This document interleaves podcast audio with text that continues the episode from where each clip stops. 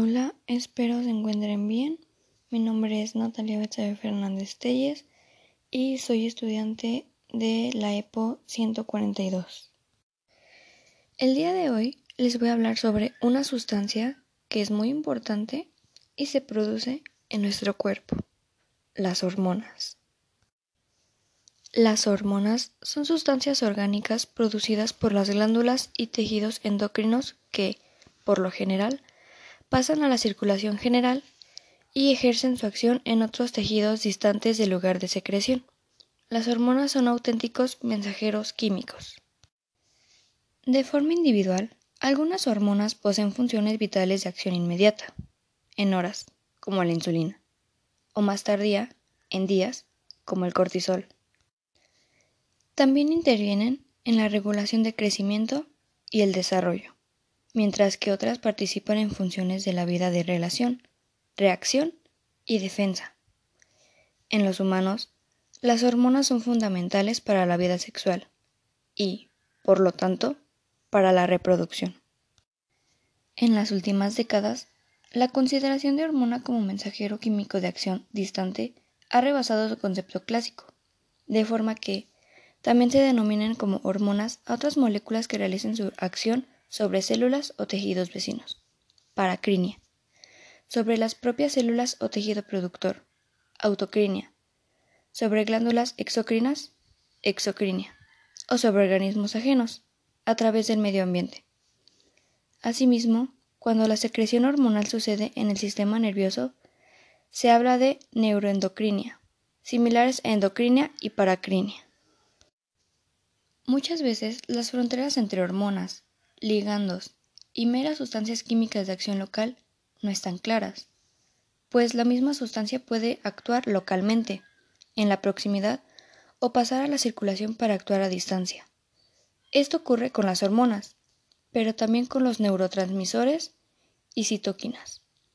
Además, tejidos normalmente no endocrinos en el sentido clásico como el tejido adiposo forman auténticas hormonas como la leptina adiponectina y resistina. Las hormonas pueden poseer una estructura proteica, esteroidea o ceraminas o ácidos grasos cíclicos.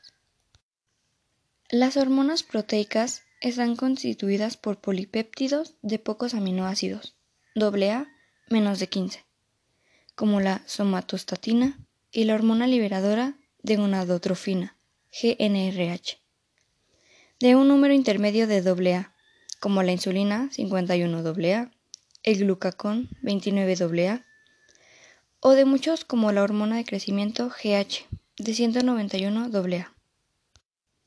Además, pueden disponerse en una sola cadena, glucagón GH, o en dos como la hormona luteinizante, LH, o la hormona estimulante de la tiroides, TSH. Las hormonas esteroideas derivan del núcleo de colestano y son características de la corteza suprarrenal y de las gónadas. En tanto, son consideradas aminas como las hormonas tiroideas y las catecolaminas. Las prostaglandinas, que también son hormonas, están constituidas por ácidos grasos de 20 carbonos con un pentaciclo y otros medidores químicos con acciones paracrinas o inmunológicas tienen una estructura parecida. Todas las hormonas están reguladas genéticamente. Las hormonas polipeptídicas se forman a partir de precursores de peso molecular mayor, con un número más elevado de AA, que son transformados por enzimas de otras moléculas en menor peso molecular, hasta llegar al tamaño propio de la hormona. Así, suele formarse en primer lugar una preprohormona, que se transforma en prohormona y luego en la hormona activa. Por lo general, un gen codifica el proceso de biosíntesis de peso molecular mayor, pero luego el control enzimático posterior corre a cargo de diferentes genes que deben actuar coordinadamente, de ahí que la especificidad celular sea compleja. A veces, un gen puede dar origen a varias hormonas a partir de un precursor común, como la propiomelanocortina. POMC, de la que se generan la ACTH, la MSH, la lipocortina y las endorfinas. En la formación de las hormonas amínicas como la tiroideas y catecolaminas también intervienen varias enzimas específicas que deben actuar coordinadamente para su biosíntesis. Cuando las hormonas son formadas por tejidos del organismo que habitualmente no las producen, se habla de secreción ectópica. La secreción hormonal no tiene lugar en forma continua y uniforme, sino pulsátil, con periodos de secreción y otros de reposo. En los pulsos se distinguen un pico, un nadir o valle, una amplitud y una frecuencia. También puede haber otros ritmos tales como las hormonas ováricas, que presentan un ritmo infradiano, aproximadamente cada 28 días. Si el ritmo cambia varias veces en el día, se denomina ultradiano, como la secreción pulsátil de GNRH cada 90 minutos. La mayoría de las hormonas son sintetizadas y secretadas según la demanda de cada momento. Pocas glándulas poseen una reserva hormonal como para no necesitar aumentar la producción ante una necesidad. Una excepción es la glándula tiroides, en cuyos folículos tiroideos puede almacenarse T4 como para afrontar las necesidades del organismo durante dos semanas. En la acción biológica de las hormonas intervienen tres conjuntos de factores. Número 1. La síntesis y secreción de la hormona en sus células productoras y el conjunto de su producción. Número 2. El metabolismo hormonal. Transporte, vida media, aclaramiento, catabolismo e influencia de otros factores. Y el número 3. La respuesta de las células sensibles o tejidos diana con sus receptores específicos, su transporte intracelular o intranuclear y la respuesta de la maquinaria celular especializada en unas funciones determinadas. Una de las relaciones endocrinas más conocidas es el sistema hipotálamo-hipófisis-glándula periférica, con impulsos descendentes, hormonas hipotalámicas e hipofisiarias, pero también de servomecanismos o retroalimentación de esas mismas hormonas y de las procedentes de las glándulas periféricas.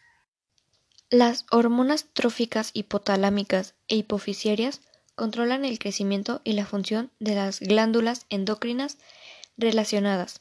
Esto sucede no solo entre el hipotálamo y la hipófisis, sino también entre la hipófisis y todas las glándulas periféricas, que forman los diferentes sistemas conocidos. A su vez, las hormonas tróficas son controladas retroactivamente por las propias hormonas, cuya secreción estimulan. Son los sistemas de servomecanismos, retrocontrol y retroalimentación o feedback, de los que se conocen varios. El primero, el directo, entre glándula periférica e hipófisis. El segundo, indirecto o largo, entre glándula periférica y el hipotálamo. El tercero, corto, entre hormonas hipofisiarias e hipotalámicas.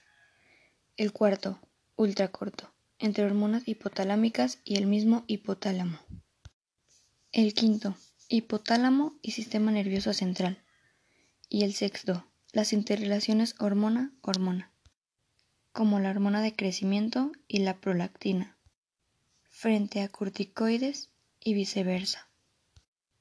Para llevar a cabo sus múltiples acciones biológicas dentro de las células, las hormonas deben unirse inicialmente a un receptor localizado, bien en la membrana plasmática de la célula diana o bien en el interior, citoplasma núcleo de esa célula. Los receptores se unen a la hormona con gran especificidad y alta afinidad aunque en algunos casos o también pueden unir ligandos o agonistas o antagonistas relacionados. La interacción hormona-receptor es válida, reversible y de gran afinidad.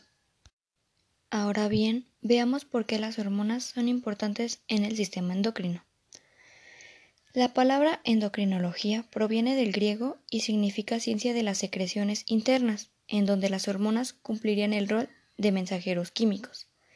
Esta es una disciplina de las ciencias biomédicas, biológicas y médicas que estudia la hormona en sus diferentes aspectos tanto fisiológicos como patológicos. El sistema endocrino comprende el conjunto de órganos y tejidos que forman las hormonas, Las glándulas endocrinas son todos los órganos o tejidos con cierta individualidad anatómica que secretan una o varias hormonas. El término hormona proviene del griego que significa excitar o estimular. No hay relación anatómica entre las diversas glándulas endocrinas, pero existen ciertas relaciones hormonales de interdependencia, control o servomecanismos, por lo que se habla de ejes endocrinos, por ejemplo, sistema nervioso central, hipotálamo, hipófisis, gónadas. En conclusión, las hormonas ayudan a controlar el estado de ánimo, el crecimiento y el desarrollo de nuestro cuerpo, la forma en que funcionan los órganos, el metabolismo y la reproducción. Ahora veamos la diferencia entre hormonas y neurotransmisores. Las hormonas son secretadas por las glándulas endocrinas e intervienen en la regulación de diferentes funciones del cuerpo. Por su parte, los neurotransmisores permiten la comunicación entre neuronas, atravesando el espacio sináptico. Estas sustancias químicas transportan señales de una parte del cuerpo a otra. Ahora veamos la diferencia entre las hormonas femeninas y masculinas. Las hormonas femeninas se llaman estrógenos y en el hombre se llaman andrógenos. Ahora bien, en la mujer las hormonas sexuales son producidas por el ovario y se encargan de regular todo el ciclo menstrual y actuar sobre el endometrio. En la relación a las hormonas sexuales masculinas, se sintetizan en los testículos e intervienen en la producción de espermatozoides. Un ejemplo de una hormona que producimos tanto mujeres como hombres es la testosterona, los hombres en mayor cantidad y las mujeres en una cantidad muy menor. Muy bien, eso sería todo de mi parte. Esto es para la clase de psicología con la maestra Diana. Espero les haya gustado y muchas gracias por su atención. Hasta la próxima.